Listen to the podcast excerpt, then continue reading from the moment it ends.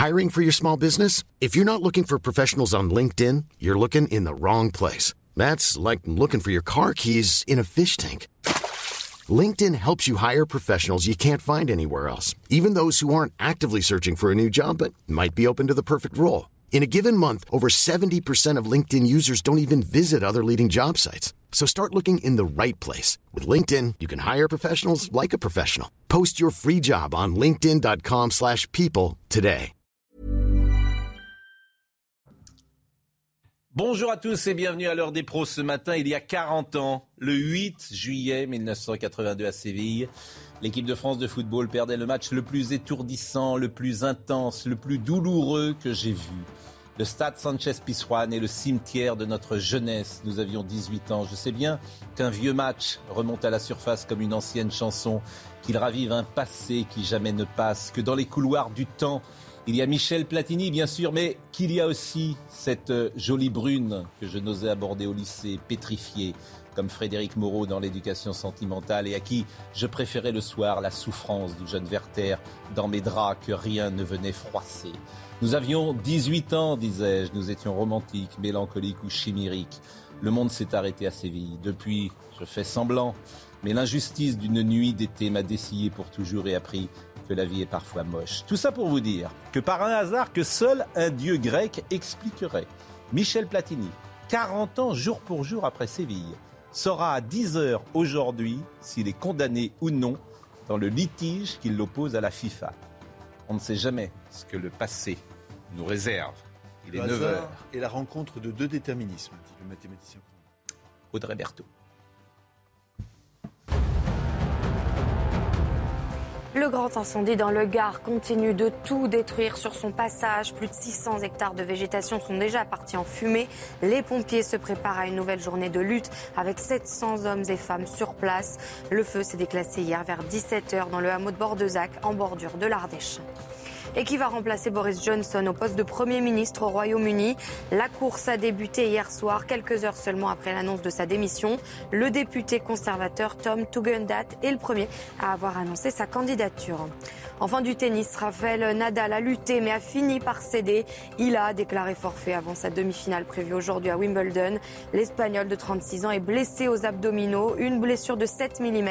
Nadal devait affronter Nick Kyrgios. L'Australien accède donc à sa première finale au Grand Chelem. Il affrontera soit Novak Djokovic, soit Cameron Norrie.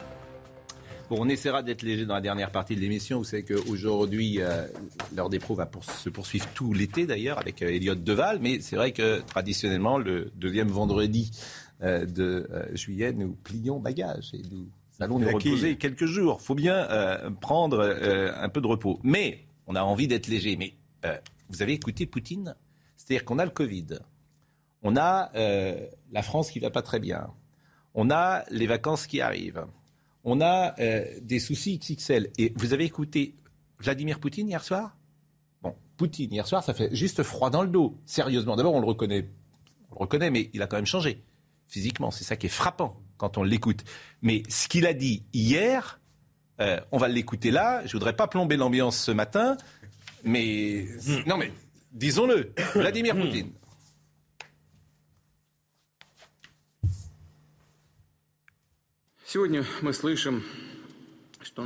Aujourd'hui, nous entendons qu'ils veulent nous vaincre sur le champ de bataille. Que dire Qu'ils essaient. Nous avons déjà beaucoup entendu que l'Ouest veut nous combattre jusqu'au dernier Ukrainien. C'est une tragédie pour le peuple ukrainien, mais cela semble aller dans cette direction.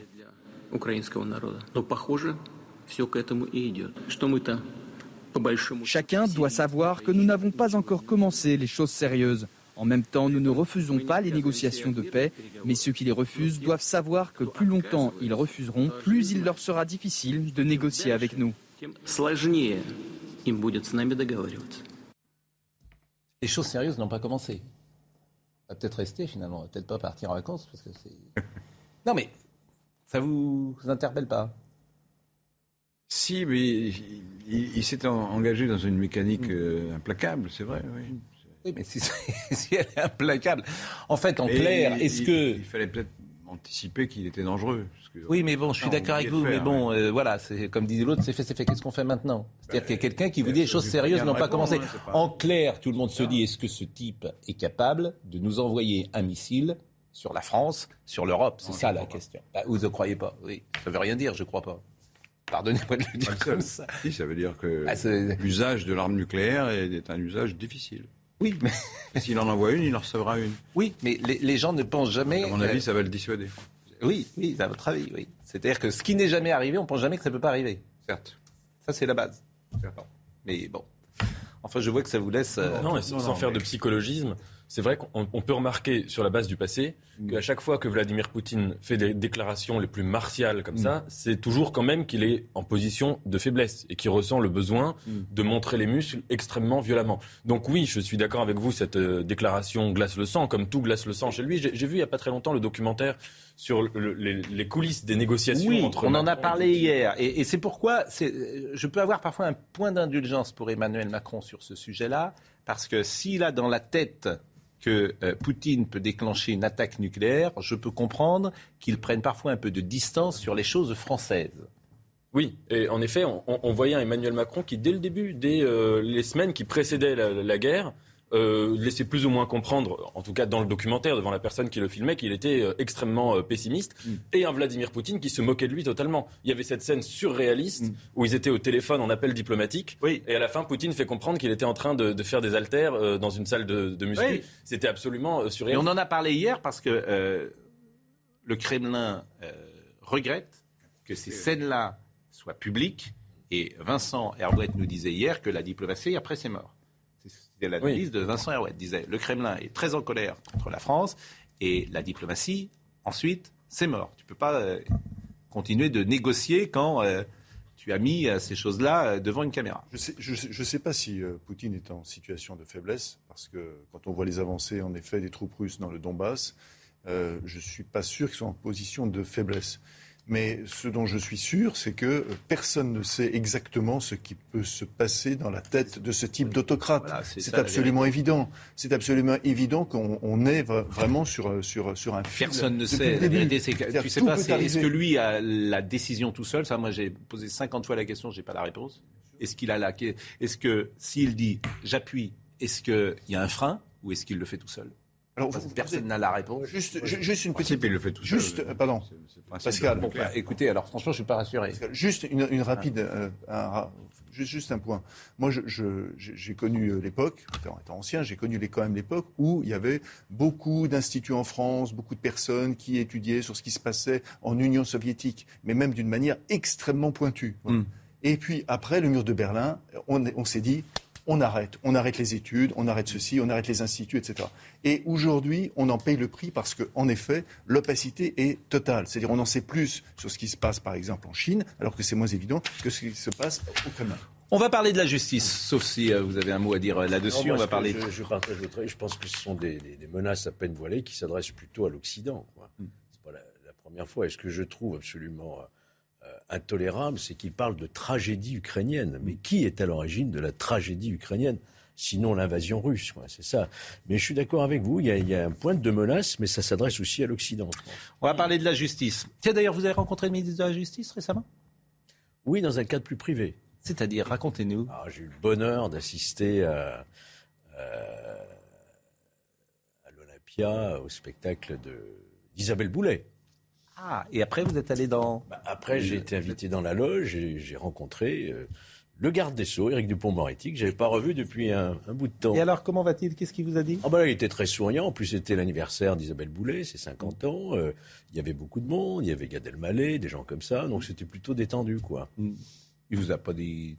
Euh, Il vous regarde de temps en temps sur oui, CNews je crois pas qu'il soit très, très euh, fan de notre émission. Mais attendez, pourquoi je ne sais pas. Faudrait Vous lui avez demandé de Il n'a venir jamais accepté de venir, finalement. hein, Pour pas désespérer. Et vous lui avez demandé? Euh, oui, je lui dis que je pense qu'on a, on n'a pas de parti pris contre le garde des Sceaux. Aucun. Aucun. Franchement, Il n'y a aucun parti pris dans cette émission, c'est bien connu. Aucun non plus. Seule l'honnêteté intellectuelle nous, nous guide, mais ça serait bien qu'il vienne. euh, On a le droit de le critiquer aussi. hein. Oui, il trouve que vous le critiquez un peu? Euh, je crois, oui. Ah bon? Je Je critique sa politique pénale. D'ailleurs, on va en parler. Eh ben justement, on a euh, un exemple qui est tout à fait étonnant. Euh, c'est vrai que euh, déféré devant la justice pour l'agression des policiers à Paris, ça, on est toujours surpris de ça. Un homme en situation irrégulière a été condamné à huit mois de prison avec sursis pour rébellion et recel de vol. Et il a été remis en liberté avec deux ans de mise, euh, à l'épreuve. Alors, cette séquence a fait le tour des réseaux sociaux parce que Mathieu Vallet, qu'on reçoit régulièrement, qui est un policier syndicaliste, euh, met en valeur effectivement, ou met en exergue plutôt, ces séquences-là et regrette que la justice pénale ne suive pas le travail des policiers. Voyez d'abord la séquence, parce qu'elle est très violente. C'est bien.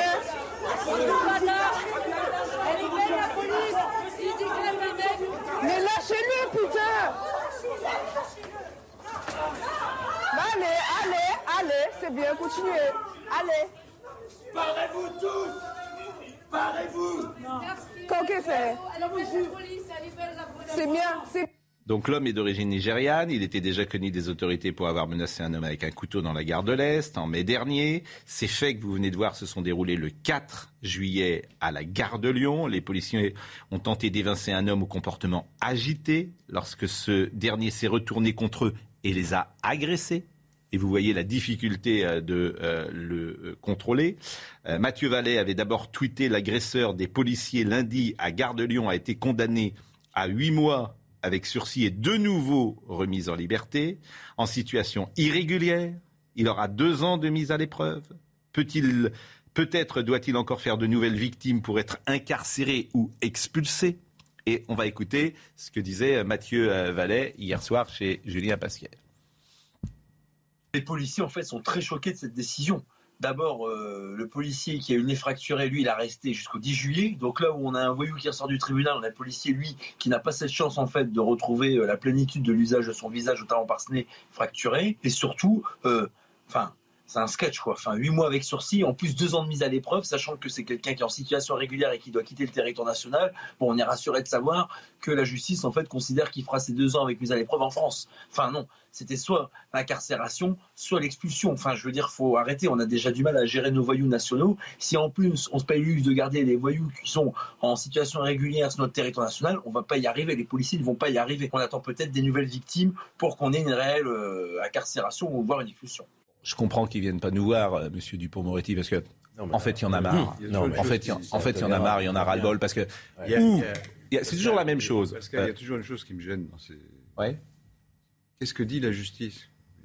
Est la- Quels sont les arguments de l'autre partie? Elle communique pas, On ne les connaît pas. Mais elle mais communique pas. Il pourrait y avoir un procureur qui vienne Personne expliquer. ne communique. Si, si, ils peuvent communiquer, les procureurs peuvent communiquer. Rarement. Bah, je peux pas Ils inventer une communication. Non, non, ils ont le droit de communiquer. Mais je Et- peux pas inventer une n'a communication. pas l'autre partie, on n'a qu'une seule. mais qu'est-ce que c'est que la l'autre, mais, mais la qu'est-ce que, mais pardon, ne Laurent, pas la décision. mais Laurent, Mais attendez, laissez-moi. Oui, mais l'autre ne partie- pas la décision, Ouais. c'est pas la question. Simplement, je- là, on n'a que- qu'un seul son de cloche, si je Mais dire. le, le son de cloche, on et le son de cloche, je vous ai, je vous ai donné les éléments. Avec mise à l'épreuve. Peut-être qu'ils ont les arguments pour justifier Mais leur que- décision. Mais, mais, ils peuvent- mais quels arguments Vous n'en savez rien et moi non plus. Mais, mais j'en ai même pas, j'ai pas même pas envie de les entendre ap- après ce que j'ai Ah, si vous voulez dit. pas entendre l'autre partie, euh, c'est une. Mais après, mais ça vous suffit pas ce que je dis? Mais C'est-à-dire quelqu'un, il que est. les décisions soient choquantes, mais j'aimerais savoir pourquoi les juges ont fait ça. Oui, mais non, mais qu'est-ce que c'est qu'un sursis avec mise à l'épreuve? Je sais ce que c'est, oui. Il y a des obligations à respecter, c'est-à-dire des efforts de réinsertion, trouver un travail. On a affaire à un récidiviste qui est Mm. en plus en situation régulière.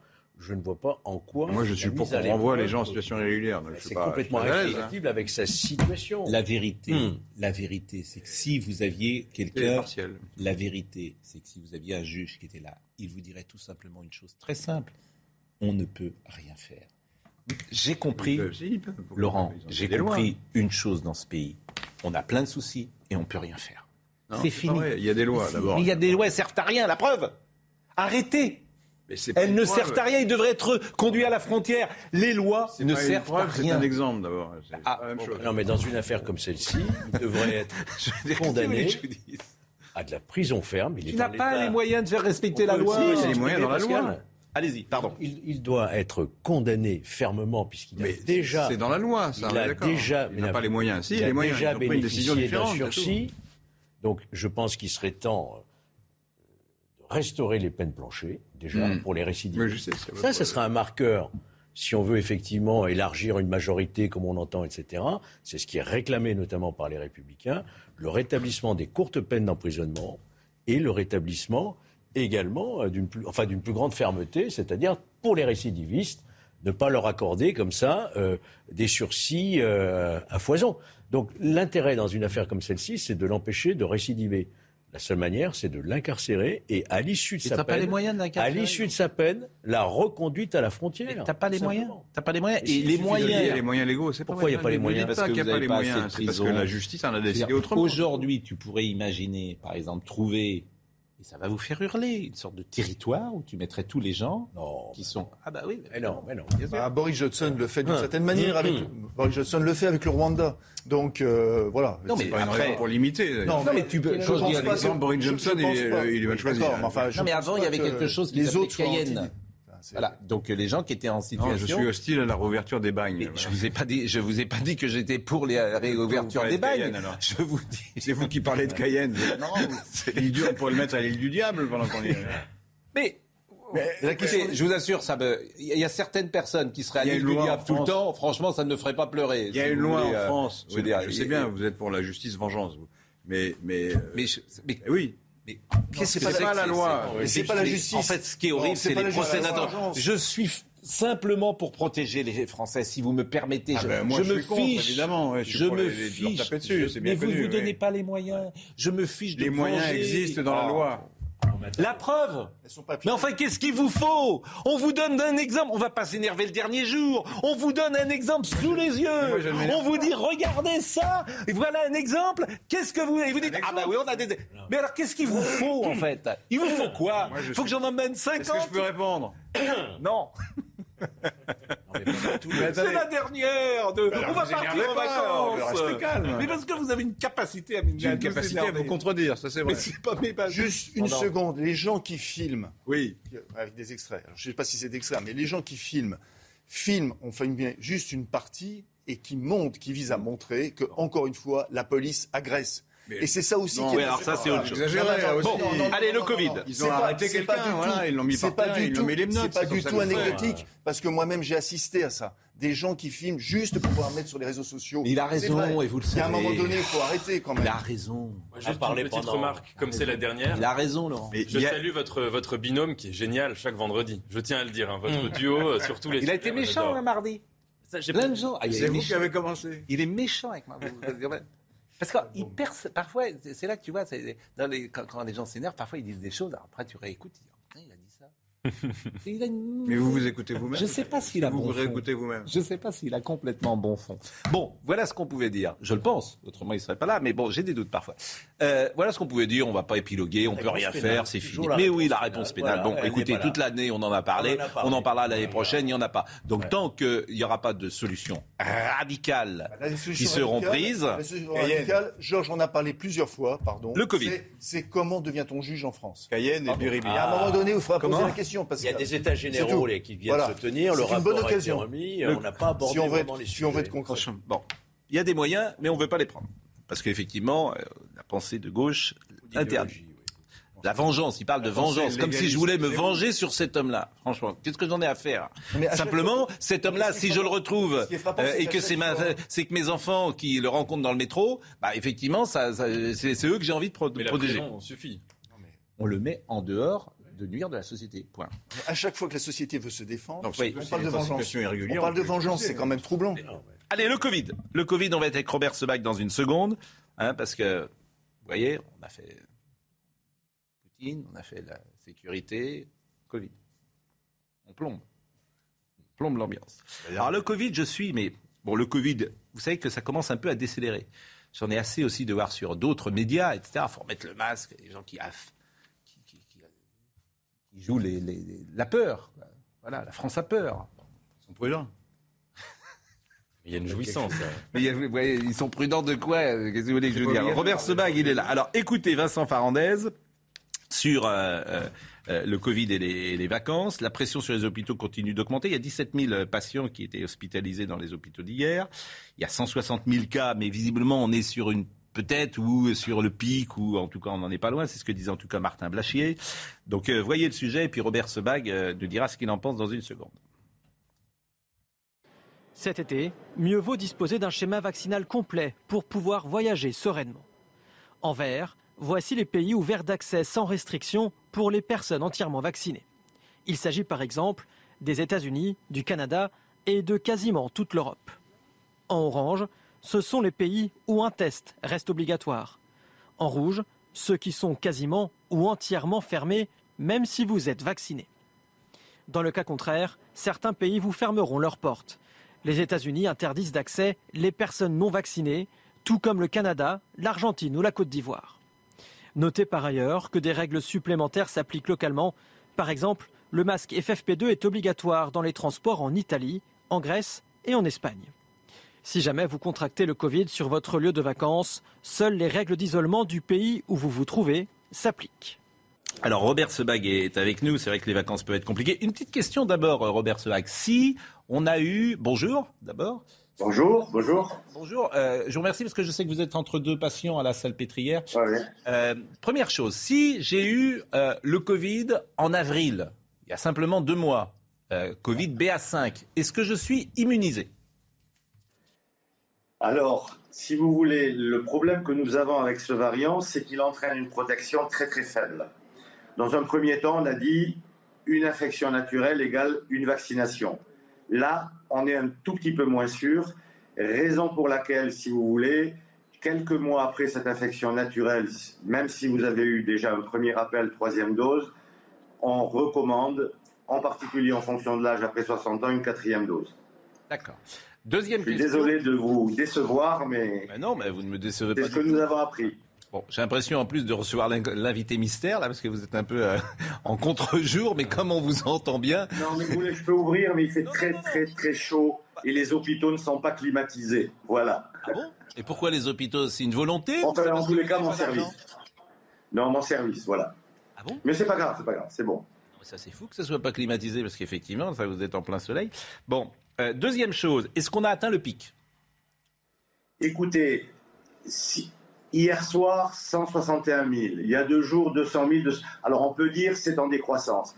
Mais ce qui est très important à dire, c'est que ce que nous, les, chiffres officiels, 161 000, ne reflètent pas la réalité. Parce que vous avez beaucoup d'autotests qui ne sont pas comptabilisés.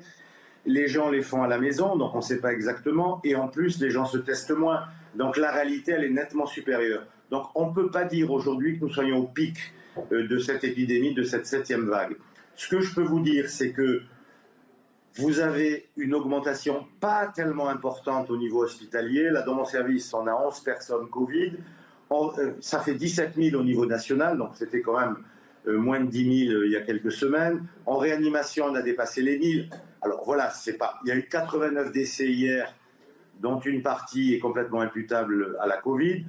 Les formes qu'on voit aujourd'hui sont pas des formes sévères pour la plupart, mais il est assez cogné, il dure beaucoup plus longtemps et le test reste positif un peu plus longtemps que ceux dont on avait pu voir. le profil, La seule question, Pascal, on y revient toujours, mmh. c'est le problème hospitalier. C'est-à-dire que les vagues de Covid qui arrivent à l'hôpital, si vous voulez, dans, dans, des services qui sont extrêmement perturbés, en particulier dans les services d'urgence et de réanimation, voilà, on ne veut pas arriver à une déprogrammation, ce que nous avons vécu.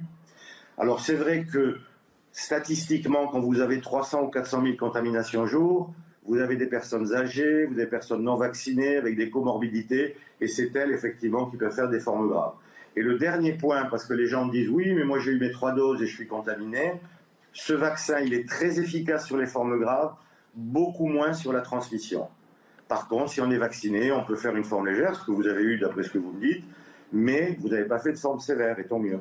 en tout cas, ce qui est certain, c'est que les 11 personnes qui sont dans votre service, vous dites, ce sont comorbidités, personnes fragiles, pourquoi pas, et ce sont des personnes, âgées. Pascal, Nous sommes d'accord. Ne sont pas en réanimation. Oui. Ce sont des personnes qui ne vont pas rester longtemps, ils vont rester 48 heures. C'est un supplément en oxygène. Parfois, on lance un traitement avec du Paxlovid, qui est quand même un antiviral, qui va empêcher, si vous voulez, ces gens d'aller en réanimation et on sait que les séjours en réanimation sont très très longs. Donc ça c'est intéressant de dire que les 11 personnes qui sont à la salle pétrière aujourd'hui, là aussi ce n'est qu'un exemple bien sûr, mais il n'y en a aucune qui est en réanimation, aucune euh, qui va rester... On les surveille, hein on va essayer de... Bien sûr. Bon, euh, dernière chose, euh, le masque, parce que Martin Blachier disait hier, le masque ça sert à rien.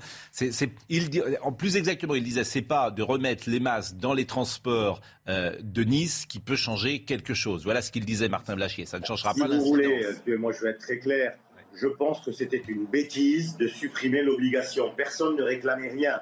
Donc maintenant, faire marche arrière avec la lassitude, euh, c'est pas, c'est pas effectivement, c'est pas. Alors bien sûr, c'est pas le port du masque dans les transports ou le non-port du masque qui fait exploser l'épidémie. C'est une petite partie. Il n'y a pas de milieu plus clos que le métro, que le train mal ventilé. Alors maintenant, c'est trop tard. On l'a fait pour des raisons. Les gens ne réclamaient rien. Et donc aujourd'hui, quand j'ai pris le métro, vous avez des gens qui portent le masque parce qu'on leur recommande, d'autres qui ne le portent pas, ils se regardent en chien de faïence. Dès qu'ils voient quelqu'un qui n'a pas le masque pas très loin d'eux, ils tournent la tête. Bon, voilà, c'est une connerie. Il fallait pas le supprimer. Maintenant, il a été supprimé. On recommande aux gens de le porter, en particulier les gens à risque. Voilà où on en est. Mais je ben, ne merci. parle pas ni de passe sanitaire, ni de, ni de retour au confinement. On n'en est pas là. Merci, cher Robert. Je sais que c'est votre dernière journée de consultation et vous allez prendre quelques jours de repos bien mérités également. Vous allez rejoindre votre île. Mais, je ne dirai pas quelle île, bien sûr, pour respecter la confidentialité et que les gens ne viennent pas vous ennuyer sur cette île. Mais c'est une île magique, plutôt du côté de la Vendée. Merci, en tout cas, À bientôt. Au revoir. C'est toujours un, pour vous aussi. Toujours un plaisir de vous avoir euh, sur euh, ce euh, comment dire sur ce plateau. On va marquer une pause. On sera avec Didier Barbelivien qui vient traditionnellement de, euh, chanter avec nous euh, à la fin. On sera avec Marine Lançon également. Je vais demander à Marine de venir sur le plateau. chante. Marine chante, danse. euh, et elle avait un peu froid ce matin parce que la climatisation, nous on a de la climatisation dans notre bureau et il fait froid, nous avons une petite querelle de climatisation le matin parce que moi j'aime bien quand c'est un peu froid et elle préfère euh, quand c'est moins froid. Vous êtes un couple. euh, Ah ben on est un vrai, quoi, un vrai couple, un couple en tout cas professionnel depuis, je veux dire, depuis. Vous vous rendez compte, ça, ça va être notre septième saison l'année prochaine. Donc elle viendra, vous pourrez l'interroger. Euh, euh, c'est, c'est, euh, faut lui donner une médaille peut-être. Pour La- supporter. oui. Oui. La pause, à tout de suite. À 10h, je le répète, on saura euh, le jugement qui concerne Michel Platini. C'est vraiment très important. C'est un communiqué a priori qui doit tomber à 10h pile. Et vraiment, j'attends ça avec beaucoup euh, d'intérêt et forcément d'impatience. Audrey Berthaud, la Minute Info. L'ex-premier ministre japonais Shinzo Abe a été la cible d'une attaque à l'arme à feu. C'était il y a quelques heures pendant qu'il prononçait un discours. Une chaîne de télévision japonaise a indiqué qu'un suspect d'une quarantaine d'années avait été arrêté. Selon plusieurs médias, l'ancien premier ministre a été transporté à l'hôpital inconscient. Et le policier qui a tué euh, George Floyd a été condamné à 21 ans de prison. Derek Chauvin avait asphyxié l'Afro-Américain en mai 2020 avec son genou. Un an plus tard, en juin 2021, l'ancien agent avait été condamné à 22 ans et demi de réclusion euh, criminelle pour meurtre. Il avait fait appel euh, du, du verdict. Pendant son procès, il avait d'abord plaidé non coupable avant de reconnaître avoir abusé de la force. Enfin, coup d'envoi des vacances d'été, donc des départs en vacances. À quoi faut-il s'attendre sur les routes? Regardez, Bison futé annonce du orange aujourd'hui dans les sens des départs au niveau national, du rouge si vous partez de l'île de France ou d'Auvergne-Rhône-Alpes. Pour les retours, c'est vert au niveau national, orange en Auvergne-Rhône-Alpes et dans l'arc méditerranéen. On est tous paradoxaux sans doute, et j'ai un paradoxe avec Michel Platini, parce que je sais qu'il a fait une erreur, je sais que ce qu'il a fait a priori euh, est condamnable, mais j'ai pas envie qu'il soit condamné. Euh, Vous êtes pour la justice laxiste. non, mais ça fait partie de, de ces paradoxes que je vous livre euh, bien amicalement. On va parler euh, des vacances dans une seconde, on a terminé avec le Covid, mais euh, hier soir, vous étiez où? Oui, j'étais au théâtre de l'Atelier. J'ai vu une pièce qui s'appelle Le Vertige Marilyn avec Isabelle Adjani, qui était une pièce vraiment magnifique. Elle était seule en scène. Et euh, ça parlait de la dernière euh, nuit euh, de Marilyn Monroe, la nuit de son, de son suicide mystérieux et inexplicable. Et alors le texte était très intéressant parce qu'ils avaient mélangé des interviews d'Isabelle Adjani et de Marilyn Monroe. Et ce qui faisait qu'au bout de quelques, je sais pas, une demi-heure, dans la pièce, on ne savait plus qui parlait.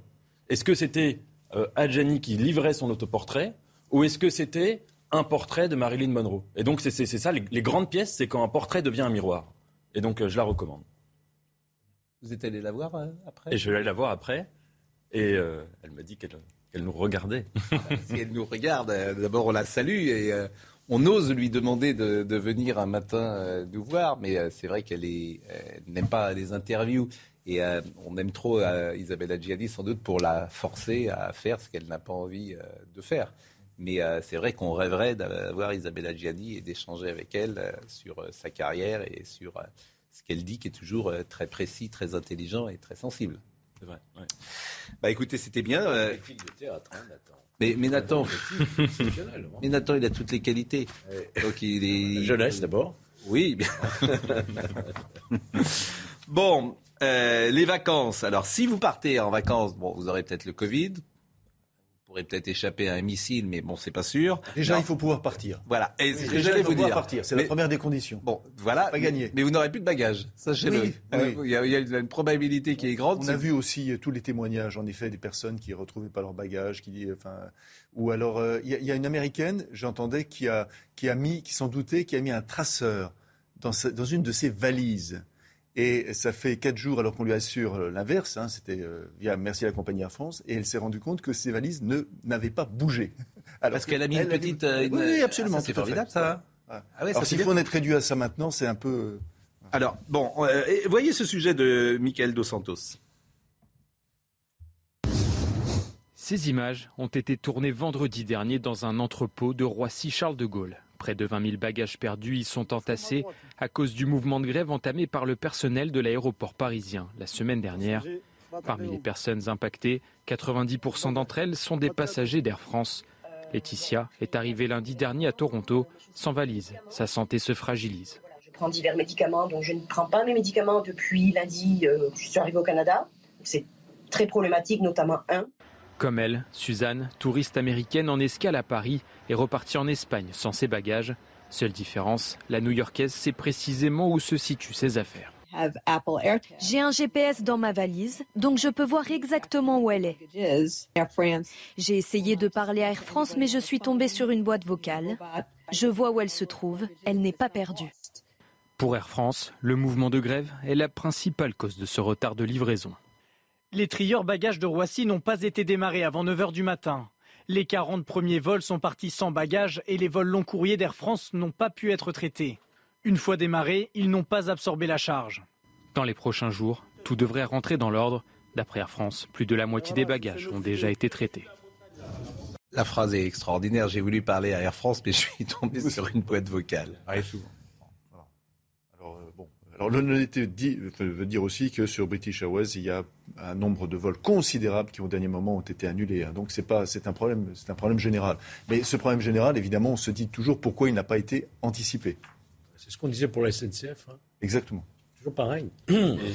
Oui, parce qu'on aurait, on aurait anticipé cette hausse, la, la hausse nécessaire. Voilà, on n'aurait pas eu. Et Air France Ouais. n'aimera pas qu'on dise ça, mais dans ces cas-là, il y a des indemnités qu'il faut réclamer, qui ne sont pas proposées par la, la compagnie. Enfin, ils vont, ils vont pas euh, naturellement vous dire vous avez droit à des indemnités, mais elles sont importantes, je crois. Si vous perdez votre bagage. Non, Mais non, si- même s'il y a des retards, je crois, hein, je crois Ouais. savoir que. Oui, oui. Bon, en tout cas, euh, ça fait des vacances un peu euh, compliquées, mais tout va bien puisqu'on aura le droit à une indemnité euh, carburant. Donc, euh, on va écouter ce qu'a dit Bruno Le Maire hier, et c'était, euh, on attendait tous la loi euh, sur euh, la loi sur euh, pardon Pouvoir d'achat. Voilà, sur le pouvoir d'achat. Et ah, j'ai écouté hier Bruno Le Maire, et je me dis mais comment est-ce possible qu'un ministre de l'économie euh, propose quelque chose d'aussi complexe, d'incompréhensible, euh, qui entrera en vigueur dans trois mois, alors qu'on est le 5 juillet, pour une somme à l'arrivée dérisoire? Parce que 200 euros, les gens qui sont en très grande difficulté, vous allez me dire c'est mieux que rien, mais c'est pas ce qui va changer fondamentalement leur vie. Tu leur dis le 5 juillet, vous aurez 200 euros, si tout va bien, parce que c'est même pas sûr, dans quatre mois. Mais vous allez écouter euh, la description euh, de Bruno euh, Le Maire. En fait, c'est risible. En fait, c'est risible. Et ça revient dans tous les domaines à avoir ou des gens qui sont déconnectés complets, ou qui ne peuvent pas s'exprimer explicitement, ou qui ne peuvent pas prendre la- des décisions surtout euh, que chacun comprendrait immédiatement et qui changeraient la vie des uns et des autres. Avec une décision, par exemple, vous... Oui Quand on prend des mesures simples, Oui. les gens disent vous ne tenez pas compte des cas particuliers. C'est vrai, puisque c'est une mesure simple pour tout le monde. Et quand vous prenez des mesures euh, ciblées, On vous répond, alors on comprend rien, c'est une usine à gaz. Bah, écoutez, que- écoutez, écoutez, et vous faites. Oui, mais, il va prononcer Il faut comprendre un mot. ça. Il faut comprendre ça pour juger, mais parce que c'est. Pour- toujours comme ça. Oui, si mais- vous donnez de 200 euros à tout le monde, ça va coûter une fortune hallucinante. Mais- et ça sera simple. Moi, je vous dirais après, euh, par exemple, la solution alternative. Mais pour montrer, parce que c'est une question d'état d'esprit, il va prononcer un mot. Vous savez ce que c'est que le décile? Oui. C'est quoi? C'est le dixième d'une échelle de, de revenus. Il y a le décile supérieur, c'est les plus riches, et le décile inférieur, c'est les plus pauvres. Bon, c'est pas très compliqué. Oui, mais moi, je ne savais pas. Hein Vous savez Je- pas ça moi, le mot qu'il Vous emploie, avez jamais décile- entendu décile Jamais. Vous n'êtes jamais intéressé aux inégalités de revenus, évidemment, parce que vous, ça ne pas. Ah, quelle mauvaise foi. Mais je trouve, je trouve que l'extrait qu'on va voir signe. les- il est méchant, mais bon, c'est pas grave. L'extrait qu'on va voir signe pour moi un état d'esprit. Et franchement, j'ai rien contre Bruno Le Maire. Je, suis pas- je suis sûr qu'il est compétent, qu'il est très fort. Il n'y a aucun souci. Il est très bon. Mais arriver devant les Français et parler d'un décile, comme il va le faire. Pareil. bah, bah, manifestement, Georges Fenech n'avait jamais entendu Non, le mot. ne pas. Moi non plus. Moi, moi, je le connaissais pas. On est trois ici, on est cinq ici. Moi, j'avais jamais entendu ce mot-là. L'ignorance n'est pas une excuse. On est donc ignorant. En fait, il y a que, mais il faut que vous soyez de la politique, hein. Ouais, bah, je vous assure. Écoutez, Monsieur le Maire. À partir du 1er octobre, la remise de 18 centimes va disparaître progressivement. Ce sera 12 centimes de remise en octobre, 6 centimes en novembre, et ensuite, cette remise s'éteindra. À la place, tous ceux qui travaillent pourront, dès le 1er octobre, s'inscrire sur le site de la Direction générale des finances publiques pour se déclarer et demander cette indemnité carburant travailleur. Cette indemnité concernera la moitié des travailleurs qui euh, utilisent leur véhicule. La moitié des travailleurs seront concernés, c'est-à-dire des travailleurs modestes, mais aussi les classes moyennes. Ça représente euh, environ 12 millions de foyers. Pourront la solliciter tous ceux, sans exception, qui utilisent leur voiture pour se déplacer. Ça peut être des salariés, ça peut être des fonctionnaires, des indépendants, mais aussi, euh, j'insiste là-dessus, des jeunes en alternance. L'indemnisation sera de 200 euros pour les déciles 1, 2 et 3 et de 100 euros pour les déciles 4 et 5, puisque cette indemnisation couvrira jusqu'au cinquième décile. Nous avons également rajouté une majoration de 50% pour tous ceux dont le travail est à plus de 30 km de leur lieu d'habitation. C'est d'une complexité euh, incroyable. Espèce d'indécile. C'est vraiment une non, je, je comprends pas. là. Qui va contrôler tout ça? Si vous- Une fois que vous savez ce que c'est qu'un décile, c'est c'est très clair. Mais vous Et imaginez. les 10% plus Ah. pauvres, les 20%, les 30%, c'est pas, c'est pas très compliqué. Ouais. Pourquoi ils font autre- ça Une autre option. Pourquoi ils font ça C'est pour. Oui, une autre option, c'est de donner à tout le monde, mais ça coûte deux fois plus cher. mettre le, le- oui. litre à 1,50€. Voilà. Et ça, ça coûte des, des milliards. Ça coûte alors, 50 milliards. Euh, 50 milliards. Ça voilà. coûte 50 Vous milliards. dites vous-même. Ben, ils ont raison de ne pas le faire. Bah. Ça va coûter Mais combien on va pas donner des. C'est fascinant. On va pas donner. Et ça, vous trouvez que c'est clair C'est-à-dire bah, que quand vous êtes euh, homme, pas quand vous êtes homme politique, vous parlez au C'est plus pas grand très nombre. compliqué de. de- Ça, vous pensez que tout le monde a compris, par exemple Ça s'explique, d'accord. C'est, au départ, si vous savez pas ce que ça veut dire décile, je, je comprends. Mais vous Euh, trouvez que c'est une bonne mesure Qu'elle est claire, qu'elle est. C'est euh, mieux que de dépenser 50 milliards en, en donnant de l'argent à des gens qui n'en ont pas besoin. Oui, ça, je suis d'accord, c'est mieux. Mais vous avez besoin, vous, de. de- Tout le de- monde a besoin de sa voiture. Et comment vous allez contrôler Mais enfin, quand enfin, vous avez un revenu élevé. Non, alors d'abord, ça concerne que les gens qui travaillent. Ça concerne que les gens qui travaillent, que les gens qui ont une voiture. On est d'accord. Celui qui ne travaille pas. Oui, évidemment, oui. Non, mais celui qui travaille pas. pour aider ce- les gens qui ont une voiture. Le Et celui qui ne travaille pas. une voiture, oui. Celui qui ne travaille pas.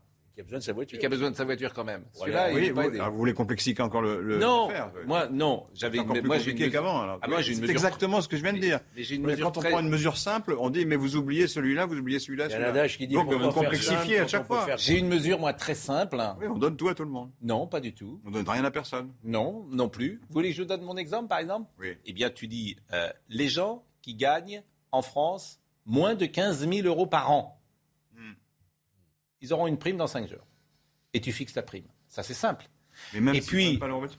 Ah ben, on s'en fiche, oui. C'est-à-dire que tu fais le pouvoir d'achat pour tout le monde. à compenser la hausse du prix de l'essence. Non, parce qu'il n'y a pas que l'essence qui augmente. Non, mais il y a mesures. Non, mais il y a d'autres mesures pour les. Non, pour mais il y a les- la prime Alors, vous avez raison. Qu'est-ce que vous voulez que je Je sais dise pas si j'ai raison, mais j'essaie oui, bah, la, la mienne, elle a le mérite d'être simple. journalistes est d'expliquer. La- la- la- la- Vous, vous dites c'est qu'on comprend rien.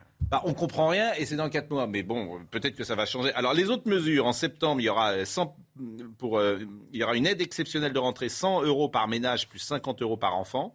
en septembre. C'est génial. Oui, c'est pour la rentrée. Le normal. macronisme, à La chaque rentrée fois que la question juillet, sociale se pose, Oui, il donne oui. 100 euros. Oui. Depuis 2017, hein. Ouais, Euh, oui. les gilets jaunes, etc., le Covid, Le chèque. 100 euros, Le 100 chèque. euros, c'est la somme, quoi. Le- À partir du 1er juillet, revalorisation des prestations sociales, 4%. Prolongé jusqu'à la fin de l'année, le bouclier tarifaire du gaz et de l'électricité, ça c'est bien, ça c'est clair. Gaz et électricité n'augmentent pas. Euh, L'indice de référence des loyers va augmenter de 3%, de 3,5%. De 3,5%. En dessous de l'inflation, donc. Puis rester bloqué à ce niveau pendant un an.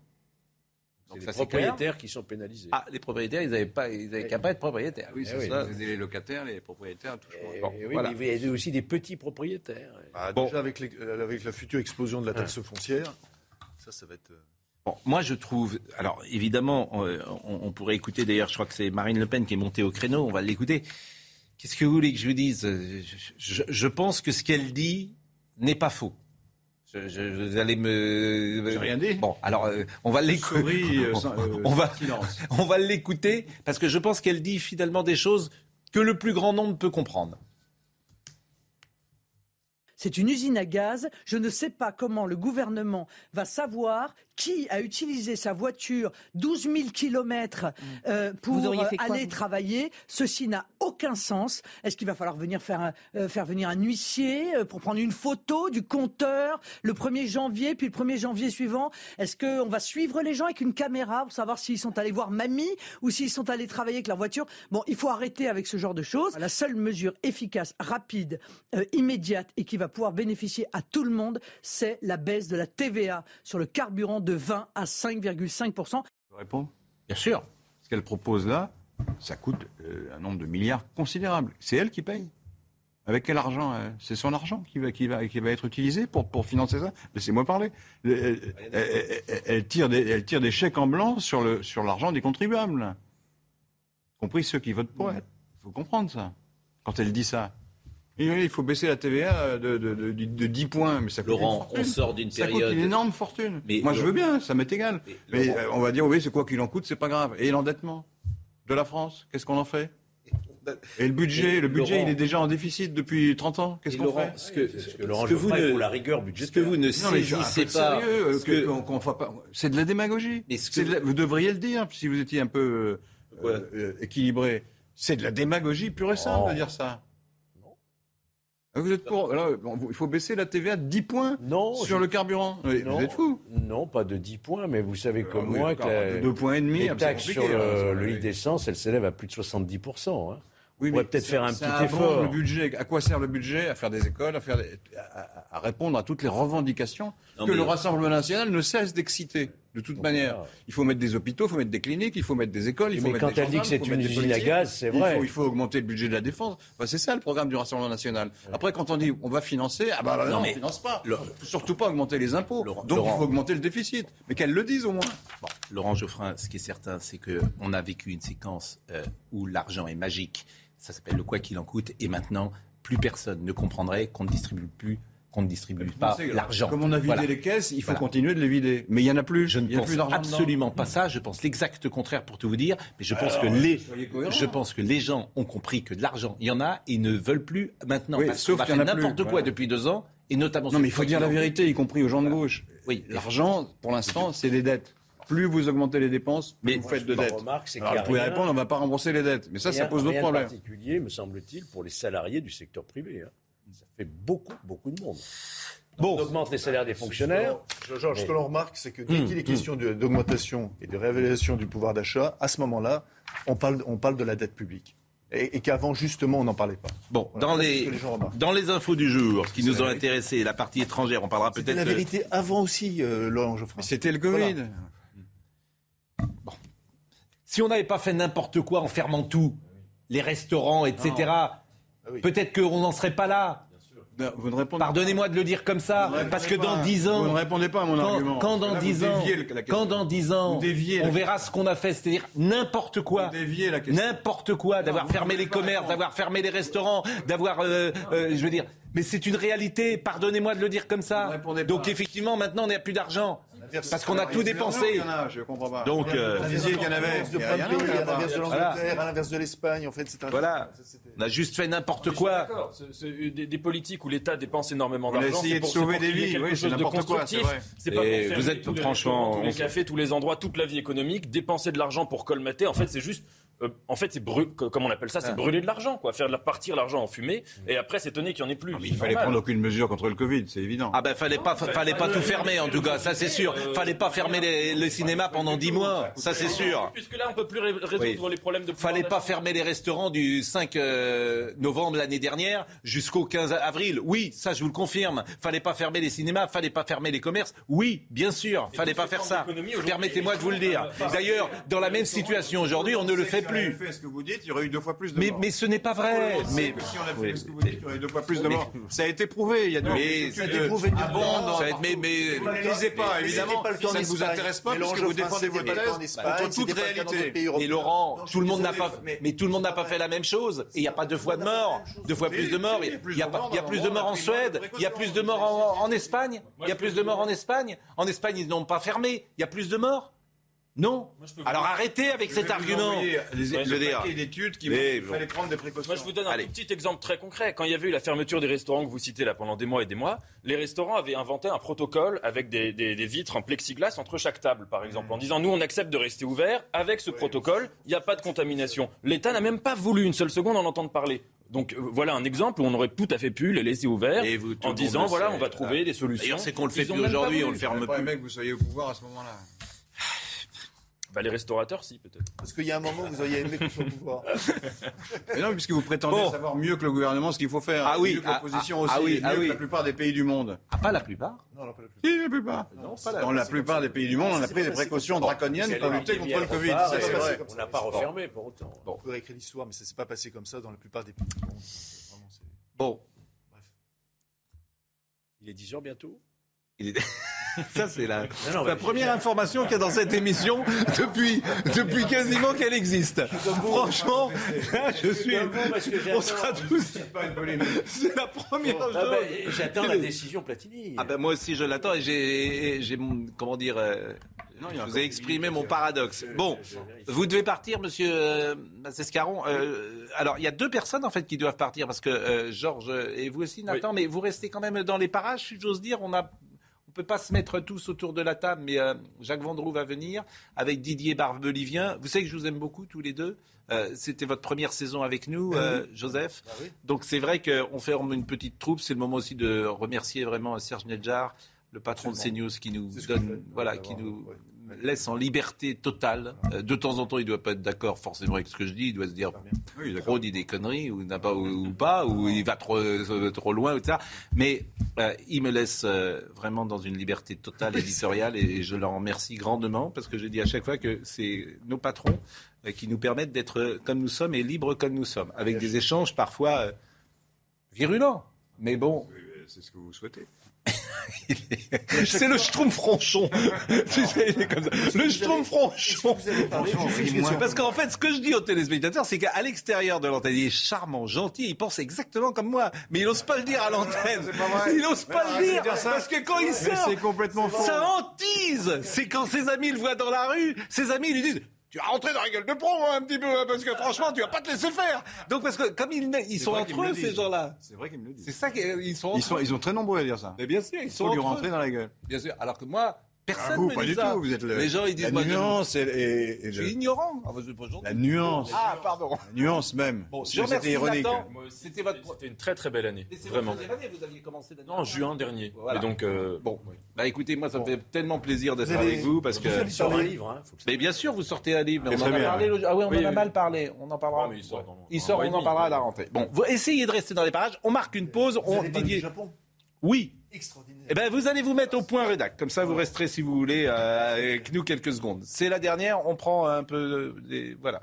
La, la pause, à tout de suite. C'est les vacances? Bah, je, je vois que des tenues de vacanciers. Il n'y a que moi qui suis en tenue de parachutiste. Et Pascal Pro m'a dit garde ta veste. Bonjour, monsieur Barbelivien. Bonjour, monsieur. Bonjour, monsieur Vendroux. Comment ça va? Ça va bien Et vous? Très heureux d'être là. Bon. Euh, la Minute Info. L'Indonésie, pays organisateur du G20 cette année, a appelé à la fin de la guerre en Ukraine. Aujourd'hui, à l'ouverture d'une réunion des chefs de la diplomatie euh, du groupe, parmi lesquels le russe Sergei Lavrov et l'américain Anthony Blinken. Et en France, vers une sortie de crise dans les aéroports parisiens, direction et syndicats affichent leur optimisme. Les salariés doivent se prononcer aujourd'hui sur une proposition d'accord. La perspective d'annulation de vol s'était déjà éloignée hier avec la signature d'un accord entre le groupe ADP et les pompiers de l'entreprise. Enfin, c'est le 30e anniversaire de la carte bancaire à puce, l'invention française qui a révolutionné les paiements dans le monde. Elle avait été inventée par le français Roland Moreno. Platini n'est pas encore tombé, manifestement. On nous avait dit 10 heures, euh, Audrey Berthaud. Ce n'est pas encore tombé, mais peut-être que ça va tomber en communiqué dans une seconde. Jacques pourra évidemment nous en parler. Bon, euh, on, euh, avant de d'ouvrir peut-être une séquence plus légère. Il y avait deux infos dont on n'a pas parlé. L'ancien Premier ministre japonais Shinzo Abe visé par un tir. Euh, et il serait dans un état grave et certains disent même qu'il euh, serait décédé à l'heure à laquelle je vous parle. C'est la chaîne de télévision publique euh, NHK qui avait déclaré plutôt qu'un homme d'une quarantaine d'années avait été arrêté pour tentative de meurtre et qu'une arme à feu avait été confisquée. Je crois que nous avons un, témoignage, Marine Lançon, correspondance de RFI au Japon. Écoutons. Shinzo Abe a été atteint d'une balle au cou. Deux autres détonations consécutives ont été entendues. L'ancien Premier ministre japonais Shinzo Abe était conscient lors de euh, son transport dans un hôpital universitaire de Nara, proche de Kyoto, et, réceptif aux, secouristes. Pourtant, selon la chaîne de télévision japonaise NHK, il serait en état d'arrêt cardio-respiratoire. Habituellement, cette expression au Japon est employée avant qu'un médecin ne confirme officiellement la mort d'une personne. Le gouvernement, pour le moment, ne, confirme pas. Donc, euh, tout laisse à penser que Shinzo Abe euh, est encore en vie. Allez savoir, le gouvernement, euh, par la voix de son secrétaire général, se contente de dire que c'est un acte barbare et Emmanuel Macron a écrit un tweet euh, en référence à cet euh, euh, dramatique accident, profondément choqué par l'attaque odieuse dont Shinzo Abe a été victime. Pensez à la famille, et aux proches d'un grand Premier ministre. La France se tient aux côtés du peuple japonais. On aurait pu évoquer également le retrait de Boris Johnson, qui a parlé hier soir aux, Anglais. Mais c'est vrai qu'on a peut-être envie de parler de vacances. vous aimez les vacances, Jacques Vendroux? Oui, mais il ne faut pas que ce soit trop long quand même. C'est-à-dire, c'est quoi trop long? Non, mais au bout d'un mois, je fais. Euh, moi, ça va. Mais, Trois semaines. Et quand vous revenez, euh, vous avez envie de revenir ou vous... Ah oui, j'ai envie de revenir. ça me manque terriblement. Ah, ça vous manque terriblement. Europe 1 me manque beaucoup. Oui. Ah, une fois déjà. Il a placé, il a placé. Non, mais, euh, on a des paris avec euh, Donald Villadrevel. Ça y est, déjà une fois. Il l'a dit. Il l'a dit. Dis-le, dis-le. non, mais parce que. Alors, deux fois. Vous savez, moi, beaucoup. quand je passe des vacances, parfois, j'ai plus envie de revenir. Je me dis, mais en fait, je ah non, non, mais moi, suis un fainéant contrarié. Moi, il faut pas que je sois focus. Je suis très content de partir. Oui. Hmm. Je suis très content de rentrer. Et je suis très content de refaire un petit break quelques euh, jours après. Écoutez, parfois, quand tu es au soleil avec ton amoureuse et que tu n'as pas forcément envie de revenir et tu dis t'es bien pour pouvoir partir. Être au soleil avec mon amoureuse, Il y a 230 hein. millions d'euros aujourd'hui à, à, l'euro million. Donc, euh, non. merci, il faut faire un petit billet. Vous aimez les vacances, Laurent Geoffrin? Je travaille en vacances. Ça doit être gai de vivre avec vous. vous, une famille très méritante. Oui, mais toute la journée, vous écrivez? Journée. Non, mais vous avez, vous n'avez pas. Vous par exemple, est-ce que vous n'avez ne rien faire? Non. Ah, c'est drôle ça. Et vous, et vous ah, Moi, je peux rester des heures à rien Moi, je suis parti en vacances avec vous déjà deux fois. C'est vrai que vous êtes un merveilleux copain de vacances. Non, mais en tout cas, vous je ne faites rien du tout. Rien. Rien. je peux être sur une plage. Voilà. Vous aimez les vacances, Didier? Euh, Oui, normalement. Enfin, j'aime bien les vacances entrecoupées. Voilà. Mm. Bon, Georges, non, mais c'est une bonne question. Est-ce que vous aimez de rien faire? Ah non, moi, rien. Non, j'ai toujours besoin de m'activer, moi. Je suis comme Laurent, j'écris. Moi, je m'invente, j'écris. Euh... Non, rien faire, c'est bien. Rien faire, c'est rien faire. Tu vois, les nuages, les vagues. Là, tu vas au marché le matin, tu, tu, fais du vélo. Ah non, ça, le marché, non. non. moi non plus, j'aime pas. Non, ça, le marché, euh, c'est pas moi. Bon. Les cours, c'est pas moi. Moi, c'est la piscine, c'est euh, refaire le monde, dire du mal, dire du mal. Dire du mal des gens. Oui, mais ça, c'est, ça, c'est votre, vous êtes payé pour ça. Ah, là, c'est, autre chose. Et, écoutez Europe 1 au bord de la piscine, il fait ça Bon. souvent. Alors justement, puisqu'on parle d'Europe 1, à la rentrée, à la rentrée, 20h, Ça commence. 20h, 23h30, parce que je suis là pour ça aussi. Ça commence. Tous les soirs du sport sur Europe 1, du lundi au vendredi. Michel Platini a quitté, Seb Blatter a quitté. Oh Ah Pas- euh, Permettez-moi, ça, permettez-moi. c'est une information très importante. Permettez-moi, ça fait 7 ans Ouais. que je prends la défense de Michel Platini Ouais. et que tout le monde se fout de ma tête, se fout de ma gueule en disant que je suis pas objectif, que je défends un ami, que sur le plan de la déontologie, je suis à côté du sujet. Je savais dès le départ, et vous le, et vous le savez Pascal, Michel Platini, il a rien fait de mal. Simplement, c'est une, une embrouille avec la FIFA et l'UEFA, et je suis content de, pas- de parler devant vous parce que vous connaissez le règlement mieux que moi. Michel Platini a quitté. Je vous dis, Pascal, c'est l'un des plus grands moments de ma vie parce que c'est mon ami et que c'est un mec honnête et que vous le connaissez. C'est pas un magouilleur. Voilà. Je suis content de le dire. et Je suis content d'être sur le moi, plateau. je, je- je suis content qu'il le soit, puisque Eh ben, moi, je tout suis- à l'heure, euh, on n'avait très, pas envie qu'il soit qu'il condamné. soit Le acquitté. jour anniversaire, 40 ans plus Bien sûr. Vous voyez, voyez que l'histoire est belle. L'histoire euh, est belle. Il y a c'est 40 ans, il y avait un match Absolument, extraordinaire. absolument. 40 ans après, Michel se retrouve en Suisse, à Bellinzone, pour passer au tribunal. N'ayons pas peur des Et mots. vous allez l'appeler, Michel Mais je vais me gêner. Là, vous Ouais. pouvez Non, l'appeler. Non, je ne peux pas l'appeler. Je vais laisser avec. euh, Comme quoi, il y a une justice quand Mais même. bien sûr qu'il y a une justice. Ah. Mais, mais je suis. Attendez. J'ai Attendez. tenté une réaction de Je Michel suis sur la Platini en justice. direction Je CNews. Comme ça, on pourra en mais parler. Je suis J'espère- pas arrivé. J'espère. Donc 20h. Alors, on en parle. Après, on Oui, en parle plus. hein. Oui, non, mais c'est important. Après, on n'en parle plus. 20h, 23h à la rentrée sur Europe 1 tous les soirs Oui. avec Rousseau, Pérez. Allez. Et vous savez qu'il y en a comme consultant? Non. Alain Giresse, là je vous l'annonce, Ouais. et Dominique Grimaud en plus. Voilà. Alors, Dominique Grimaud, je crois qu'on l'a déjà appelé. il est- et puis, il et est à puis, Noirmoutier. et On puis puisqu'on parle d'Europe, Ouais, Oui. le dimanche à 15h, parce qu'il n'ose pas le dire, Oui, bah, il fait une émission pour lui. 15h, 16h, Oui. où il invite un certain nombre de personnalités qui parlent de ses des chansons qu'il aime. allé. Il est allé. Il y a été. Il y est Ah, passé. C'est fantastique. Là En fait, En fait, on doit choisir cinq chansons. voilà, c'est ça. Ouais. Quelle ch- chanson vous avez choisi Il y avait de... Moi, j'ai été Day in invité. the aussi. Life, je crois. Il y avait Laurent Voulzy, Et vous le dites, ouais. Rock Collection. Mhm. Euh, il y avait pas mal de Il titres a été gentil? Adorables, mais on a eu un gros succès. hein. Je crois que Dominique Grimaud est avec nous en direct de Noirmoutier, dans un célèbre café. euh, de- Le café noir. de- si on pouvait ne pas faire trop de publicité sur Ah, l'antenne, bien évidemment. Oh là là, Il a Dominique, là. demandé. Il a Oui. demandé. Non, mais c'est- Ah. c'est une institution à Noirmoutier, vous le Oui. savez. Bon, il fait beau à Noirmoutier? Très beau, très beau. Magnifique. Bon, Vous allez aller sur la plage de l'Herbaudière cet après-midi? Non, je vais à Luzéronde, Pascal. À Luzéronde, bien sûr. Oui, mais c'est là, bien sûr, à Luzéronde. Bon, il y a Voilà. un petit peu de monde à Luzéronde. Bon, Michel Platini a quitté, hein, c'est l'information euh, de Michel Platini a quitté, Seb Blatter a quitté. C'est pas rien quand même, euh, euh, Dominique Grimaud. C'est formidable. C'est un formidable pied de nez à l'histoire. Souvenons-nous, il y a 40 ans jour pour jour, Séville 82, le match historique, légendaire entre les Français et, et- et les Allemands, euh, fini dans les conditions qu'on sait. Et je trouve que c'est pour Michel, c'est oui, c'est une, c'est un ballon d'oxygène, si j'ose dire, et c'est et c'est tant mieux parce que c'est vrai que Michel n'est pas un saint, mais il n'a jamais été non plus un voyou, un affairiste, un C'est pas, pas le Capone, hein. C'est pas le Capone, hein. Ah, certainement pas, certainement pas. Donc nous sommes vraiment ravis pour lui. Bon, et puis en tout cas, nous, on a, c'est vrai que c'est la période de mercato en football et on a appris euh, qu'effectivement, euh, Messi était venu l'année dernière de Barcelone au PSG et que vous-même re- rejoignez Europe 1. Donc, c'est deux informations importantes sur la planète euh, football et, et- et vous serez euh, manifestement entre Europe 1, 20h et 23h le soir. euh, Tous les euh, soirs, avec 20h, Jean-François 23h30, avec Jean-François. Pérez.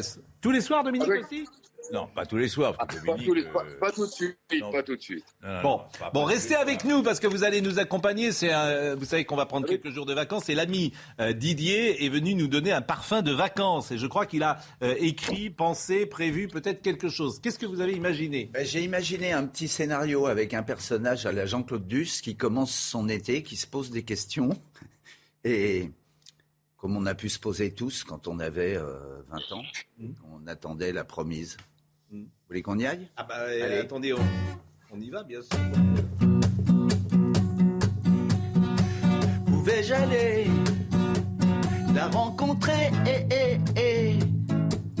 Où vais-je aller Qui. Eh, eh, eh. L'été sera chaud, l'été sera chaud.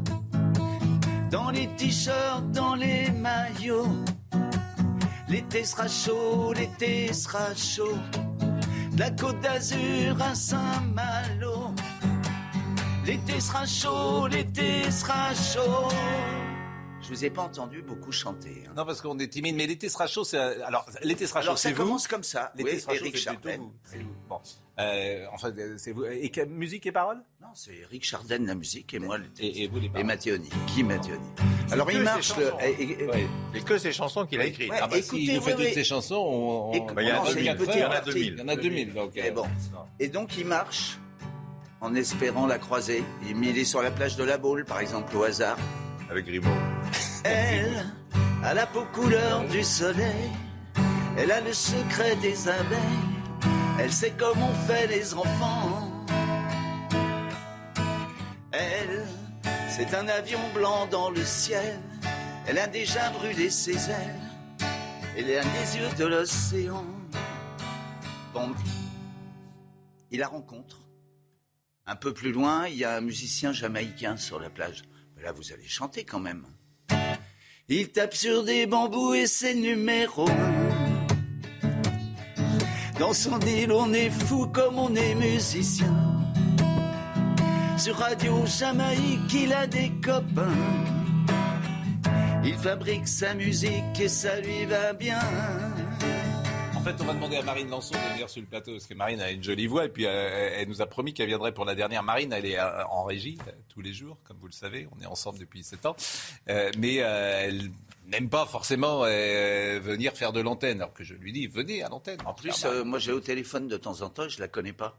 Vous connaissez pas Marine Lançon? Non, pourquoi elle vient pas? France, la- la- elle va arriver, elle va arriver dans une seconde. Alors, Dominique, je, je dis à Dominique deux secondes parce que Dominique, pour des raisons techniques, on vous retrouve à la fin de l'émission parce qu'il faut qu'on appelle pour une expo Belmondo euh, et on a, on peut faire qu'un FaceTime pour tout vous dire. Mais euh, faites pas cette tête-là, c'est les vacances. Mais Dominique. non, mais non, je suis ravi. Dominique, qu'est-ce qui se passe? Qu'est-ce qui se passe, Dominique? Mais non, tu sais bien que l'affect, pour moi, est très important. Bon, vous avez payé bah, dernière- Vous avez une note, hein, paraît-il, au Café Noir que vous n'avez pas payé. Non, euh, non, non, c'est gratuit ce matin. c'est- Dominique, je t'attends en. Ardèche, hein Je t'en ai en Oui, Ardèche. je sais, je serai là dans une dizaine de jours, Jacques. Bon, on appelle parce qu'on voulait euh, vous montrer également une expo Belmondo et c'est euh, Jeff Domenech qui est montré une, une, une expo Belmondo, on va l'appeler. Je ne sais pas si on a des images d'ailleurs euh, de Belmondo à, à proposer euh, en, en même temps que Didier prépare euh, sa future euh, chanson. Voilà, donc c'est euh, une euh, expo qui va être sympa d'ailleurs. euh, c'est- une idée de vacances, bien sûr. Et cette exposition, elle est où d'ailleurs cette exposition? Eh, eh bien, cette exposition, je vais vous dire précisément où elle est. Elle est du 2 juillet au 30 juillet. C'est la ville d'Azay-le-Rideau qui accueille euh, l'exposition Jean-Paul Belmondo, itinéraire d'un artiste surdoué. Le public peut découvrir une cinquantaine d'affiches originales, de pièces, euh, de théâtre, quelques 300 photos de tournage et Jean-Paul Belmondo. Il y a une salle de cinéma avec des fauteuils, un projecteur de l'ancienne salle obscure de la commune a été reproduite pour l'occasion. Euh, on n'a pas plus de photos que cela. euh, Marine a proposé une exposition. euh, voilà, donc euh, vous voyez, alors là, c'est dans Keene par exemple, je reconnais euh, ces photos. Et Jeff euh, Domenech, euh, avec l'accord évidemment de la famille, euh, nous dira euh, dans quelques instants si cette si cette euh, e- exposition euh, rencontre un, un- un grand succès. Il est avec nous d'ailleurs, Jeff Domenech. Euh, bonjour Jeff Domenech et merci d'être avec nous. Bonjour Pascal. Vous étiez très ami avec Jean-Paul Belmondo et vous avez monté avec l'accord de la famille cette exposition. Ça marche bien? Euh, ça fonctionne bien, enfin je pense. Moi je suis retourné dans le sud, Oui. mais ça va. Les, les gens sont contents. On a de très bons retours. La famille vous a prêté des choses euh, peut-être euh, inédites et, et insolites Non, la famille m'a juste donné son accord. En fait, cette expo avait eu lieu à Marseille. Et j'avais choisi à l'époque les photos avec Jean-Paul, les affiches qu'il qu'il aimait bien. Et donc ce sont des photos et des affiches issues de la collection personnelle de Jean-Paul. Voilà. Et les objets, ce sont des, des objets que Jean-Paul m'avait donnés à l'époque. On a même le fameux blouson que vous voyez à l'antenne, avec lequel Jean-Paul se fait tuer dans le professionnel. Ah oui, effectivement, le, le professionnel, euh, lorsqu'il rejoint euh, euh, l'hélicoptère et qu'on se demande euh, si... c'est Bernard Pierre Donadieu, je crois, hein, me semble-t-il, qui appuie sur la gâchette. Il y a également euh, Marcel de, pas Marcel de Sailly, Jean de Sailly. Jean. Jean de Sailly. Ah non, mais la fin, la fin de. Il y a Jean de Sailly et il y a, euh, je crois qu'il y a Michel, euh, je me demande s'il n'y a pas Michel Beaune euh, Oui, dans cette oui, oui, dernière sé- séance. Et puis, euh, euh, il y a euh, celui qui joue le ministre de l'Intérieur, je crois, euh, euh, dont Oui. j'oublie le nom à l'instant. euh, Jean-Louis Richard. voilà. Comment avez-vous dit? Jean-Louis Richard. Jean-Louis Richard, qui avait été marié euh, en, en- en son temps euh, avec Jeanne Moreau et qui joue Daxia dans. Pardonnez-moi, c'est euh, c'est la clim qui joue Daxia dans le dernier métro. Jean-Louis Richard, formidable euh, comédien. Euh, est-ce qu'on l'arrête ou pas, Monsieur le Ministre? Bon, est-ce que vous avez euh, autre chose euh, à nous proposer en, en photo, Marine? Est-ce qu'on peut voir deux ou trois euh, photos encore de choses qu'on pourra découvrir Euh, Voilà, ben ça c'est ça c'est toute la collection personnelle de Jean-Paul Belmondo? Ouais, c'est ce qu'il m'avait offert Jean-Paul lorsqu'on avait fait l'expo à Marseille. Mhm. Et donc ce panneau-là, en fait, on a mis la fameuse phrase de Pierre Dux. Oui. Belmont, la tête que vous avez, vous pourrez jamais tenir une actrice dans vos bras. et, on a mis, et on a mis les 40 comédiens que Jean-Paul tient dans ses bras dans, dans ses films. Quoi. Bon bah merci, euh, allez à Zel Rideau, allez à Zel Rideau. Alors, L'entrée est gratuite et c'est fermé le lundi et mardi. Bon, bah, en plus, c'est gratuit, donc euh, allez-y si vous passez. En plus, c'est une jolie ville, Azel Rideau. Il y a un très joli château. Je ne sais pas si vous êtes allé à Azel Rideau. Et euh, c'était euh, un chapitre un peu plus léger que nous faisons aujourd'hui. Merci, Jeff Domenac. Euh, la suite. La On a fait minute une info C'est pas la Non, il minute y a, ben n'y a pas la minute info à, à 10h15. La minute info, c'est la minute, C'est génial. elle est minute, c'est la minute musique. Donc, c'est Bon, mon petit personnage, vous avez suivi ou... Bah oui, euh, oui. Il a croisé le, le Oui, joueur oui, machin. oui. Bon, il a quand même ramassé euh, une fiancée sur la plage et il l'emmène danser. Viens danser sous les soleils des tropiques. L'amour se raconte en musique. On a toute la nuit pour s'aimer. En attendant, viens danser. Alors là, tout va bien. Mais c'est magique. C'est Il magique. C'est il- il l'emmène danser. ressort. Toute notre vie est en train de ressortir. Et il danse sur quoi? Sur ça. On va s'aimer, Oh. à toucher le ciel, se séparer, à brûler nos ailes, se retrouver. Comme les hirondelles, on va s'aimer, tellement tu es belle. On va s'aimer, sur une étoile ou sur un oreiller, au fond d'un train ou dans un vieux grenier. Je veux découvrir ton visage où l'amour est né. On va s'aimer. Bon, vous suivez là toujours On suit, on suit, mais surtout ce qui est absolument incroyable, c'est que les, les plus jeunes chantent cette chanson-là, qui a combien 40 ans aussi? C'est 82, Euh, 83 83, 84. Bon, c'est absolument incroyable, parce que ben, le succès euh, de, de ces chansons que vous aviez écrit, parce que moi j'aime bien quand vous racontez comment, euh, par exemple, vous avez écrit euh, On va s'aimer. Ça s'est écrit comment? Ben, ça s'écrit parce que Gilbert me la joue au piano. en plus, il allait quitter la maison ce jour-là, sans m'avoir joué ça. Et dans l'ascenseur, il me dit Ah, j'ai un dernier truc que je ne sais pas jouer. Et il vient et il me joue ça. Et j'ai dit Bah oui, j'ai enregistré. J'ai dit Je vais t'écrire le texte, bien sûr. Mais par exemple, euh, Viens danser, euh, enfin, les Sunlight des Tropiques, ça a été écrit. euh, deux heures du matin, entre deux et trois, pendant qu'il était en studio en Italie. C'était la dernière chanson du disque. Et il m'appelle à deux heures et il me dit, écoute, on a ça. Si tu peux écrire le texte avant 6 heures euh, ce matin, je vais l'enregistrer. Et vous écrivez ça d'une traite Une traite et demie, on va dire. Non, mais, ce qui est formidable, Pascal, et je Ouais. voudrais insister là-dessus, c'est que des, des garçons comme euh, Didier Barbelivien, que je connais mieux maintenant grâce à Europe 1. Il faut toujours je veux dire, non mais c'est, il y a, il y y a un côté, il y a un, côté, mais je le dis avec beaucoup de, de- d'émotion parce qu'il y a, c'est des magiciens. Hmm. C'est des gens comme Didier qui nous font rêver. Mm. C'est des gens comme Didier qui écrivent des chansons merveilleuses. Et vous, le premier, Pascal, vous êtes toujours en train de les fredonner. Toi aussi, enfin vous deux aussi. bien sûr. Je veux dire, c'est, c'est important pour notre société qu'il y ait des artistes comme Didier Barbelivien qui, euh, tous les huit jours, tous les dix jours, vous écrivent un tube. Et ce oui. tube nous permet d'oublier quelque part, à un moment ou à un autre, nos soucis Bon. au quotidien. C'est vrai ou c'est pas vrai? Absolument. Non, mais c'est, ce qui est intéressant toujours, c'est ce mystère de la création, disons-le, comment les mots viennent, et ça, comment une belle chanson. Et alors, à chaque fois, je parle à Didier, on avait fait une émission longtemps ensemble, et il m'a dit, je vais t'apprendre comment euh, écrire une chanson, comme s'il y avait des recettes. Parce qu'on a tous essayé parfois Il n'y a pas de d'écrire des chansons. il y a une méthode. Voilà, il y a une méthode. Alors, par exemple, les gosses de 15 ans, 20 ans qui nous écoutent euh, et qui ont envie d'écrire une chanson, vous leur diriez quoi? Il faut partir d'un titre et surtout ne pas, ne pas se tenir euh, de manière euh, euh, banale sur le sujet. Aussi bizarre que ça puisse paraître, il faut aller vagabonder hors sujet. Par exemple, Charles Trenet, qu'on a eu dans ton émission, c'était le, le magicien de ça. Trenet, il met un titre, La folle complainte, puis il raconte euh, un truc invraisemblable. Hmm. Je parle pour le texte, hein, pour l'écriture. Oui, par texte, exemple, prend, on prend un sujet, par exemple, on prend le Covid. Bon, il n'y a pas de chanson sur le Covid forcément, mais faut pas euh, faire, faut faire le contraire de ce qu'on ferait sur, dans une rédaction ou dans une dissertation. Faut pas Bah, parler du Covid. ouais. Faut l'évoquer. Faut, Vous faut- voulez un exemple? Ouais. Regardez ça. Ben, elle était prévue dans mon petit scénar. C'est ce qu'il chante à sa fiancée une fois qu'il croit que il va conclure. Ah, ça peut arriver. Quand je t'aime, j'ai l'impression d'être un roi, un chevalier d'autrefois, le seul homme sur la terre. Quand je t'aime, j'ai l'impression d'être à toi, comme la rivière au delta, prisonnier volontaire. Demis Roussos. Bah ouais, mais Mais quand alors je pourquoi t'aime- Comment ça illustre Bah, quand je t'aime, euh, il, pourrait, il aurait pu lui dire je te prends la main, Ouais. on va, euh, j'en sais rien, mais on va marcher sur la plage et tout ça. Il lui raconte autre chose. Mm. J'ai l'impression d'être un roi, un chevalier d'autrefois. Ça n'a aucun rapport. Mm. J'ai l'impression d'être à toi comme la rivière au delta. Ça n'a pas de. Ça a un sens. mais c'est hors sujet.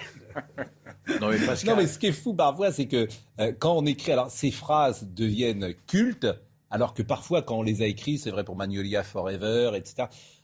Quand, quand- quand on l'entend la première fois, on se dit mais ça, ça veut rien dire, c'est n'importe Ah quoi. ben, Étienne Rodagil, Oui. c'était le prince de. De ça. Ouais. Mais c'est- il était magique. Il était magique. Et alors Pierre Delanoë aussi, euh, Oui. bien sûr, mais, mais c'est un talent très particulier. Et ce qui est drôle, c'est, j'en ai parlé souvent avec Philippe Labro, parce que Philippe Labro, il a tout écrit. Il a écrit des films, des romans, des chansons, ce qui est assez rare d'ailleurs. Comment? Johnny, je crois. Oui, et puis des Énormément. articles, etc. Mais c'est des écritures différentes et c'est surtout des états d'esprit, ce que vous venez de très bien dire, différentes. Hmm. Un petit peu- je sais pas si vous, vous, êtes- vous qui écrivez beaucoup, Laurent, vous avez tenté d'écrire des chansons? Non, j'ai pas. euh, Autant pour écrire, j'ai aucune difficulté, j'écris comme je Oui, veux. mais les ça- chansons, c'est c'est très difficile. ça- Et Laurent, il a une grande c'est un état Ce sont des poèmes, il faut être poète. Quoi. Oui, oui, mais vous êtes, ah, vous avez une sensibilité. Oui, mais les Oui, comme tout le monde, oui, tout le monde peut être euh, aimer la poésie, mais, Ouais. Mais Laurent tout le monde aime les symphonies, tout le monde ne peut pas en écrire. Pareil. Oui, tout le monde euh, sait lire l'heure, mais tout le monde n'est pas horloger, bien sûr. Bien Pardon sûr. Non, elle est bien, elle est bien. Tout le monde sait lire l'heure, mais tout le monde n'est pas horloger. Il y, en a, il y en a qui donnent jamais l'heure. Il faudra s'en souvenir. euh, Non, mais et, et c'est vrai que souvent on en a parlé ensemble, et puis il y a- il y, a beaucoup de gens qui, en fait, il y a beaucoup de gens qui écrivent des chansons et qui vous les envoient sans doute, mais souvent c'est c'est vraiment raté en fait. Pas forcément. Mais il y a beaucoup, beaucoup de gens qui écrivent des, des chansons dans ce pays. Mhm. Et vous verrez qu'à la rentrée, je vais m'occuper d'une petite entreprise, comme disait Bachung, qui prend en compte l'écriture et le désir de ces gens-là. Mhm. C'est un scoop que je vous annonce là. Exactement. Quelle heure il est? Il, est- il reste 8 minutes, mais je, cherche Marine. Je pense que Marine, faut qu'elle vienne euh, Il faut quelques secondes. vienne. Voilà. Alors mon héros, donc, Oui. il est là, quand je t'aime, j'ai l'impression d'être à toi. Bon, tout va bien. Sauf que il est assis dans le nightclub et arrive le blond. Le blond, 1m85, bronzé, les yeux bleus. Il s'en fout, mais il écoute pas. Mais Non, parce que Marine me parle en même temps. arriver, Euh, Ma- arriver. attends, Marine me parle à l'oreillette. C'est Marine, elle va venir et je vais prendre la place de Georges. Et donc le Ouais. blond, il invite euh, la, la fiancée du, du héros à danser. Hmm. Tu n'as jamais dansé aussi bien que ce soir. C'est Jérôme. Je regarde briller tes cheveux blonds dans le noir. Et tu danses avec lui, la tête sur son épaule. Tu fermes un peu les yeux, c'est ton plus mauvais rôle. Ah ben la voilà. Et tu danses avec lui. Comment ça va, Marine Bah, ça va très bien et vous Super. Je suis ravie d'être avec vous. Ah bah c'est sympa de vous voir surtout. Bah oui. Moi je vous ai au téléphone et je vous avais jamais vu Marine, euh, la chef. en live. Bah oui Euh, c'est la chef. Bon vous avez suivi que le mec, Magnifique. ça se gâte son histoire. Alors là. Donc euh, il avance dans la nuit mais elle est partie danser avec l'autre. Elle vient se rasseoir et qu'est-ce que tu veux qu'il lui dise à part ça? Écoute. Reviens, Non. on va vivre la main dans la main. Hervé Villard. L'aventure avec toi, c'est si bien. Amoureux, malheureux, ça ne fait rien. Ça ne fait rien, c'est pourquoi je crie. Reviens. Magnifique. Bon, Marine, alors je demande vraiment d'applaudir Marine parce que c'est vrai que. euh, Magicienne. ben, je ne sais pas si c'est un magicien, mais euh, faut faire dans la vie ce qu'on aime. On est d'accord, parce que c'est très dur de faire ce qu'on aime pas. Et il faut travailler avec des gens qu'on aime. Ça, c'est bon indispensable. Et c'est vrai que le plaisir, si on met le plaisir au cœur de notre activité, nous on a cette chance. Il y a des gens qui n'ont peut-être pas la chance d'avoir du plaisir dans ce qu'ils font. Et c'est vrai que quand on se voit tous les matins, euh, comme c'est le cas depuis, À part la clim, tout va très bien. depuis 2016, bon, faut euh, donc je la remercie euh, grandement parce que elle arrive généralement euh, avant moi et elle met en place ce qu'on appelle le, le conducteur euh, et les idées et les sujets qu'on va euh, traiter. Et euh, voilà, on, on sait ce euh, ce qu'on a envie de traiter, on sait comment on a envie de le traiter. Donc on est ensemble et Marine va prendre quelques jours de vacances Oui. peut-être. C'est vrai que c'est un vrai bonheur de travailler avec vous. Depuis six ans. C'est réciproque.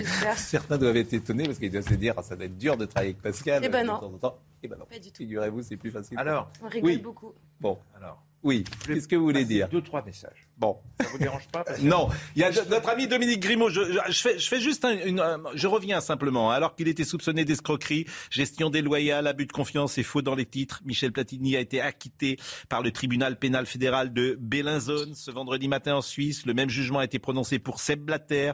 Euh, Michel Platini et Seb Blatter ont été acquittés. Euh, L'affaire datait de 2015. Les ambitions du Français euh, étaient alors d'accéder, comme vous le savez, à, à la FIFA. Je pense d'ailleurs, on n'en a pas parlé, qu'il peut y avoir des conséquences de cela pour la euh, suite de la carrière de Michel Platini et pour celle, euh, évidemment, de Seb Blatter. Mais son honneur aujourd'hui est, est lavé et que ce ne sera pas sans conséquences. Moi, je suis euh, très heureux, vous le savez. On va Vous pas y revenir. Je l'ai dit et on va le redire. Mais moi, je voulais placer deux ou trois messages. Oui. Je suis très content que Galtier vienne au Paris Saint-Germain. Ah oui, c'est vos coups de cœur. de Voilà. Ah, et moi, c'est mon coup de cœur. Je suis très content. Je suis scandalisé que Laurent Blanc, qui est un grand entraîneur de football, n'ait pas un club. Je trouve ça hallucinant. Avec Franck Passy, Fabien Barthès et Robert Pires, ils auraient très bien pu reprendre l'Olympique de Marseille, qui a été confié à Igor Tudor, que personne ne connaît, excepté qu'il a fait une magnifique carrière internationale dans le, dans le football croate. croate. Et puis je voudrais terminer en disant, parce qu'il faut que j'annonce un match du variété, c'est obligatoire, c'est professionnelle, surtout qu'il y a une grosse écoute. Mercredi 19 octobre, j'ai le temps, que je vais encore vous persécuter. Vous annoncez Pascal. les matchs du 19 octobre, là? Oui, non, on est 5 ouais, juillet. parce qu'on l'a parce qu'on Le l'a- Maire, vous. parce qu'on l'a conclu ce matin. Bruno Le Maire, il, a- il annonce le- le- le- la, la prime carburant d'octobre et vous, vous êtes pareil. Ah ben moi je, euh, moi je vous dis, mercredi 19 octobre, eh bien, Bayonne, centième anniversaire de l'Aviron Bayonnais, club de Didier Deschamps, allez. qui sera présent. Donc c'est le 19 octobre, c'est au profit des pièces jaunes de Brigitte Macron. Alors je parlais de Laurent Blanc, je trouve pas bien non plus que Claude Puel n'ait pas de club à entraîner, car c'est un grand entraîneur. Et je termine, écoutez Europe, les podcasts.